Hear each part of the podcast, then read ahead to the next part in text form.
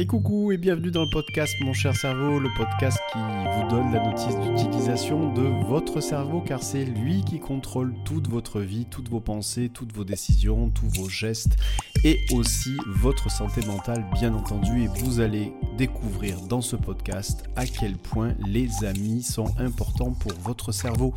Et oui, au-delà d'une santé mentale, vous allez découvrir que l'amitié, eh bien ça permet de se sentir mieux et d'être en meilleure santé. Alors, quel type d'amis, quel type d'amitié? La réponse dans ce podcast.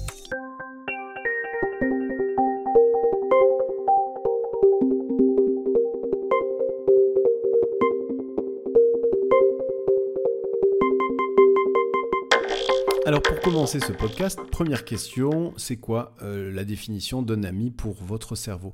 Il faut savoir que votre cerveau, eh bien, c'est un organe qui a besoin d'interaction. Nous sommes des êtres humains qui avons besoin d'interaction parce que l'isolement est une source euh, de euh, maladie. L'isolement est aussi et la solitude sont une source aussi non seulement de problèmes de santé mentale, mais de santé physique, puisque des études ont démontré que l'isolement, la solitude, eh bien, pouvait diminuer l'espérance de vie.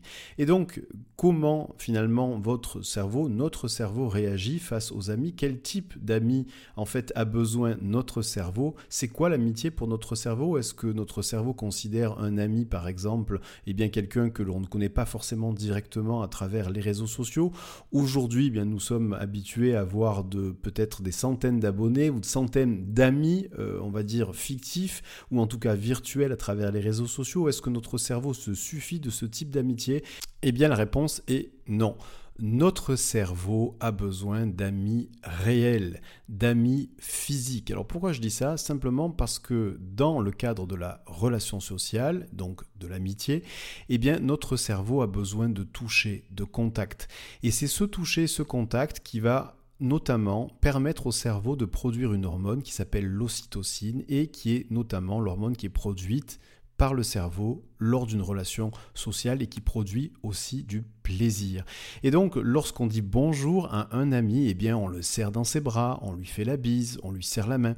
Eh bien déjà ce contact-là, c'est le début de la relation sociale avec cet ami et c'est le début de la production par notre cerveau de l'hormone qui s'appelle donc l'ocytocine. Et donc pour se faire du bien, on pourrait naturellement se dire, eh bien l'objectif c'est de fabriquer le plus d'ocytocine possible, et donc mon objectif c'est d'avoir le plus d'amis possible. Eh bien non. Alors d'une part parce que notre cerveau ne peut retenir maximum qu'environ 150 personnes, et ça ça a été démontré par le psychologue qui travaille en neurosciences qui s'appelle Robin Dunbar, d'ailleurs on appelle 150 ce nombre de, Dunbar, et qui dirige en fait le groupe de recherche sur les neurosciences sociales à l'université d'Oxford. Et d'autre part, il faut savoir que notre cerveau préfère la qualité à la quantité.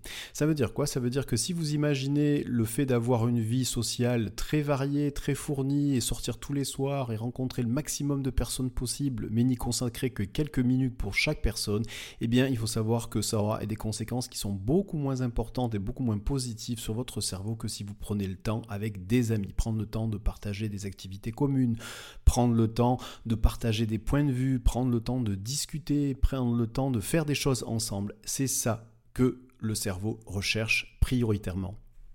Alors, maintenant que vous savez que votre cerveau préfère les amis réels que les amis virtuels, maintenant que vous savez que finalement le nombre d'amis est limité à 150, maintenant que vous savez qu'il faut plus passer de temps avec des amis plutôt que papillonner d'un ami à l'autre et n'y consacrer que quelques minutes, eh bien, mais là, naturellement, on peut se poser la question, mais finalement, quel type d'ami a une influence positive sur mon cerveau? Alors on a tous dans la tête une échelle d'amitié. Tout en haut, il y a les amis, les meilleurs amis, les amis très proches, et tout en bas, des, amis que l'on voit euh, parfois euh, très peu. Dans cette échelle de l'amitié, les amis les plus proches sont souvent les amis sur lesquels on peut compter souvent lorsqu'on pose la question à des gens, eh bien, lister le nombre d'amis sur lesquels vous pouvez compter. S'il y a un souci, eh bien, ils seront là. Eh bien, souvent, ces gens-là sont dans euh, le haut de l'échelle puisqu'ils font partie des amis les plus proches, les plus chers. Et on s'est aperçu aussi que cette proximité, c'est aussi une proximité géographique. Très souvent, les amis très proches sont à moins de 30 minutes de votre domicile.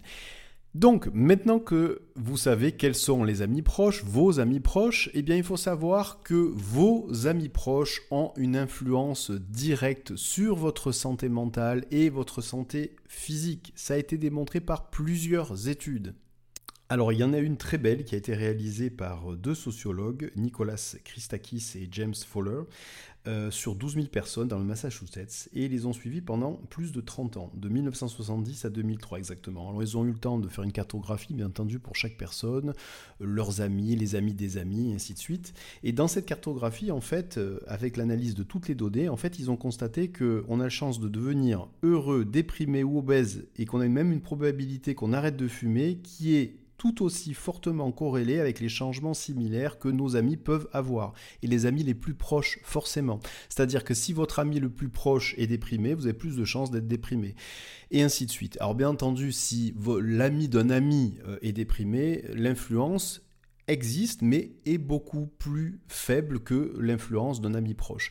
Et quand on considère d'un point de vue neuroscientifique que la famille n'est ni plus ni moins qu'une certaine forme d'amitié, on peut comprendre aussi pas mal de choses. En fait, ce qu'il faut comprendre, c'est que, comme je vous l'ai dit au tout début du podcast, notre cerveau est un organe social, nous sommes des êtres humains sociaux et notre, interdépendance eh a des incidences qui sont individuelles. Et ces incidences, elles ont des conséquences psychologiques, mais aussi physiologiques. Et c'est peut-être la plus grosse découverte, euh, la plus surprenante en tout cas, de la littérature médicale ces 20 dernières années. Plus on a d'amis, moins on risque de tomber malade et plus on vit longtemps. Ça a été démontré notamment par euh, Julianne Lundstad, qui est directrice du Social Connections and Health Laboratory au sein de l'université Brigham Young, c'est dans l'Utah.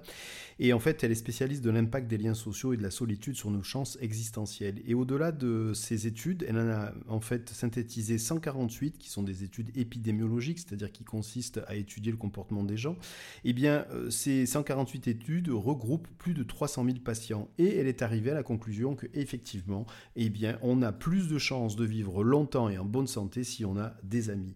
Et même mieux, en cas d'accident, par exemple, crise cardiaque ou accident vasculaire cérébral, eh bien, les capacités de récupération sont beaucoup plus élevées lorsqu'on a des amis autour de nous. C'est indispensable. Eh bien, cette amitié-là, elle est indispensable pour notre cerveau et pour notre vie. C'est signe de longévité. Donc si vous voulez vivre longtemps, ayez des amis, ayez des activités entre amis, ayez des activités communautaires à travers des associations ou avec des groupes d'amis. Eh bien c'est ça que votre cerveau recherche justement pour durer longtemps.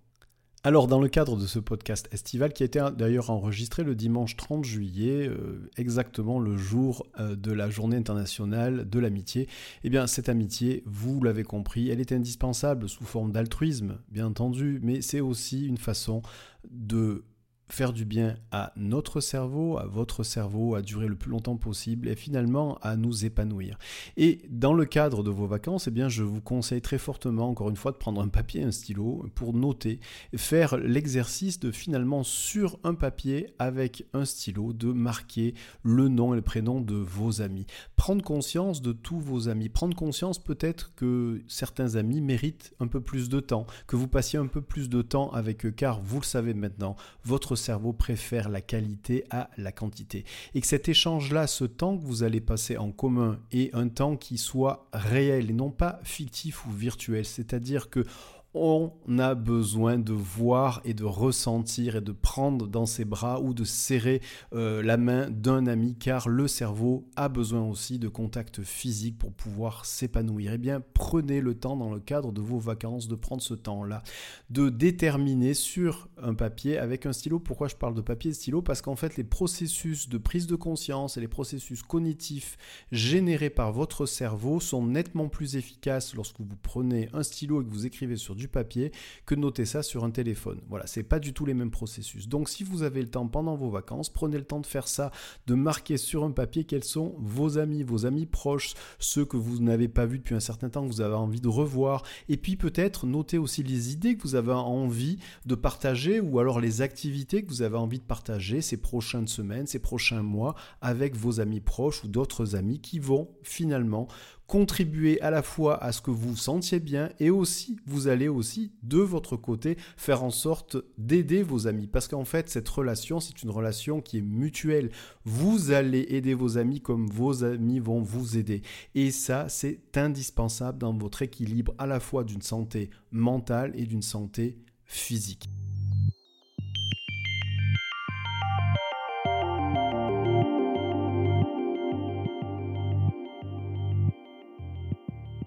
Et voilà, ce podcast estival se termine. Euh, je vous laisse maintenant tout le temps de réfléchir, d'écrire euh, et de prendre conscience de tous les amis que vous avez autour de vous et surtout prendre du temps avec vos amis. Et je vous dis à très bientôt.